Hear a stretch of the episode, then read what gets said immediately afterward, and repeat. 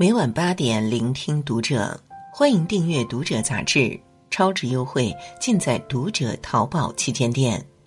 晚上好，我是主播应由，今天为您分享的文章来自作者简溪。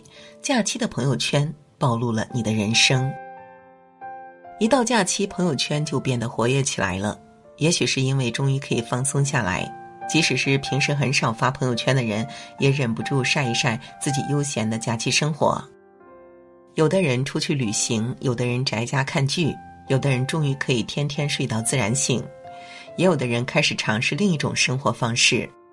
古典说，一个人过假期的主题，就是他这阶段的人生主题。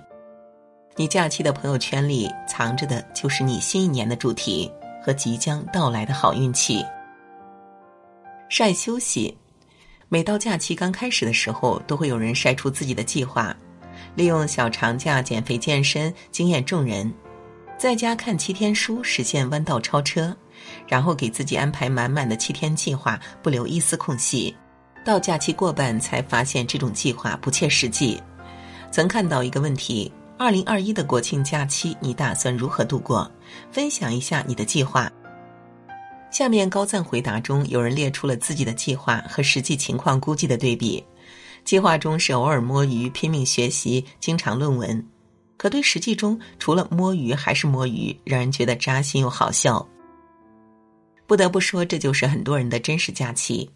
为了让假期不虚度，有的人搜寻各种完美计划，诸如七天练出好身材、一周读书计划模板、春节超车指南等等内容，在网上层出不穷。可这些计划真的适合每一个人吗？即使适合，在漫长的调休和加班过后，我们真的可以执行下去吗？知乎上有答主分享自己的高质量的假期。最开始，他也像很多人一样，信誓旦旦的为自己列了一个完美的计划。最重要的一项就是每天六点起床晨练。第一天他起来了，第二天我好棒，可这份自制并没有维持太久，到第三天就已经坚持不下去了。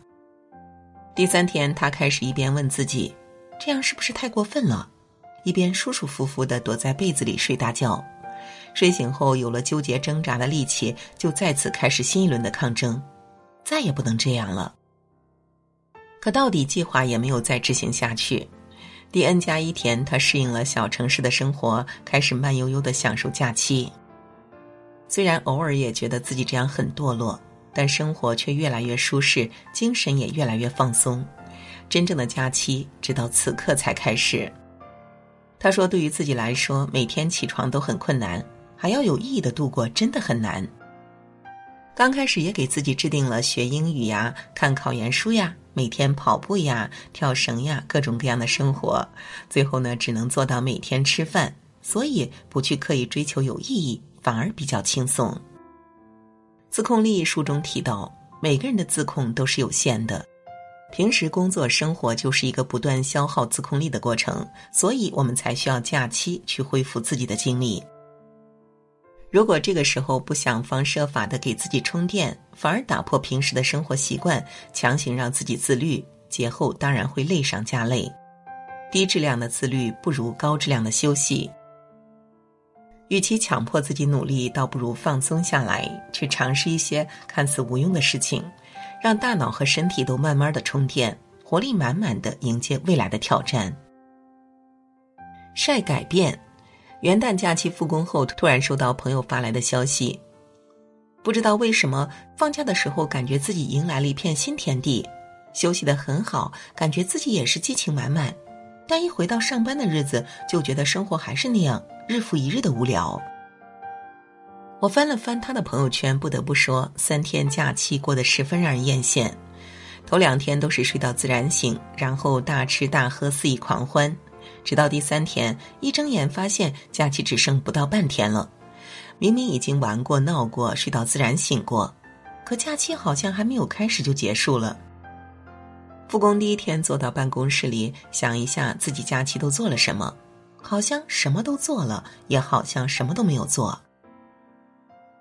其实会有这种感觉的人并不在少数，究其根源，是因为这些平白过去的时间缺少了一点意义感。心流里有个词叫做“精神伤”，说的是一旦缺乏足够的管理或者维护，人的精神状态会自动自发的趋于混乱、涣散、无序。这也正是很多人假期过后会有假期综合症的主要原因。假期是自由的、无秩序的，所以我们才应该学会建立自己的秩序。这份秩序未必是漫漫的日程，也可以是零碎时间里发生的一点点改变。去年因为疫情的缘故，很多人不得不就地过年，有很多人因此学会了很多意想不到的技能。有人自己做的午夜饭，惊讶于自己竟然还能有这么好的厨艺；有人第一次尝试的手工工艺品，挖掘出了自己的艺术才能；还有人甚至利用假期把自己的家翻了新。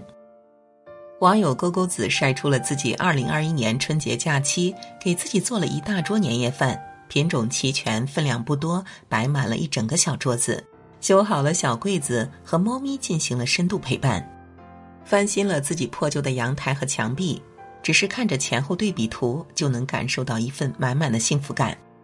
好的假期一定不是无所事事，而是有事做有所得的。尝试在假期做一点点小小的改变。可能是深度整理自己的房间，改变过去的一个习惯，或者只是调整一下自己平时的作息习惯，不再报复性的熬夜，早睡早起。这些事情未必要很大、很难、很明显，最重要的是它为你带来的秩序感和满足感。这种感觉足够在假期结束后为你提供一份崭新的动力，去开始新的生活。晒家人。春节期间，也许有一万种不同的打开方式，但让人最羡慕的只有一种：回家。有朋友去年春节轮到值班没能回家，所以今年早早的就请了假，还有十天才过节的时候就回了家。原本是很少说话的一个人，回家后的朋友圈更新的却越来越频繁了。先是晒了很多给爸爸妈妈买的年货，配文说买了一堆，反而被唠叨了两天。说的是吐槽的话，照片里却笑得特别开心。然后又陪着奶奶过了生日，炫耀奶奶偷偷藏起来准备春节放假给自己的糖果。说到底，春节最大的意义就是团圆。没什么能比家人团聚更能抚慰打工人的疲惫。朋友圈晒什么都不如晒一张春节回家的机票，晒一张与家人在一起的合照。微博上有一个视频，叫做“当你突然回家，爸妈的反应”。有网友瞒着父母偷偷跑回家，发现爸爸中风嘴歪了，妈妈也把腰闪了。看到儿子回家，妈妈哭出了声：“谁让你回来的？”报喜不报忧的何止是我们，更是父母。为了不让孩子担心，他们能咽下所有的苦。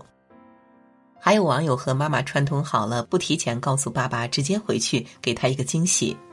可当他突然出现在父亲面前的时候，这位爸爸却突然红了眼眶。所有的父母没有不盼着孩子回家的，当儿女们心心念念着放假的时候，千里之外，父母们也在默默数着孩子们要回来的时间。看到过一条留言，网友说自己在二零二一年春节后一直在家办公，到离开家后。父亲发来信息说：“今年在家待了二百二十七天。”世界上所有的爱都是为了相聚，只有父母是为了分离。我们越长大，他们越孤单。我们在朋友圈里晒出自己生活的丰富多彩时，他们只能在屏幕的那头一遍又一遍的安慰自己：“孩子过得好就行。”曾经有人算过一笔账，一年中只有过年七天才能回家陪父母。一天在一起顶多相处十一个小时。若父母现在六十岁，假设活到八十岁，我们实际和父母在一起的时间只有一千五百四十个小时，大约六十四天，远比我们以为的还要短暂。玩乐可以延期，聚会可以推后，但和家人在一起的时间却一点都不容错过。放下一切，好好陪陪爸妈，这就是春节最大的意义。春节是一年的开端，所以人们常常赋予它各种意义。各地都有不同的文化习俗，有的地方要吃鱼，有的地方要以年酒，不过都是为了取一个好意头。都说好的开始是成功的一半，过好这个春节，就等于是迎来了虎年的第一波好运。看到过一句话：人之所以爱旅行，不是为了抵达目的地，而是为了享受旅途中的种种乐趣。我们之所以喜欢春节，大概也不是为了放假，而是为了能够在这个假期去做喜欢的事，去见我们所爱的人。无论过去的日子如何，从此刻开始都是新的一年。祝你在这一年可以找到属于自己的人生意义，努力工作，尽兴玩耍，不辜负每一个假期的美好时光。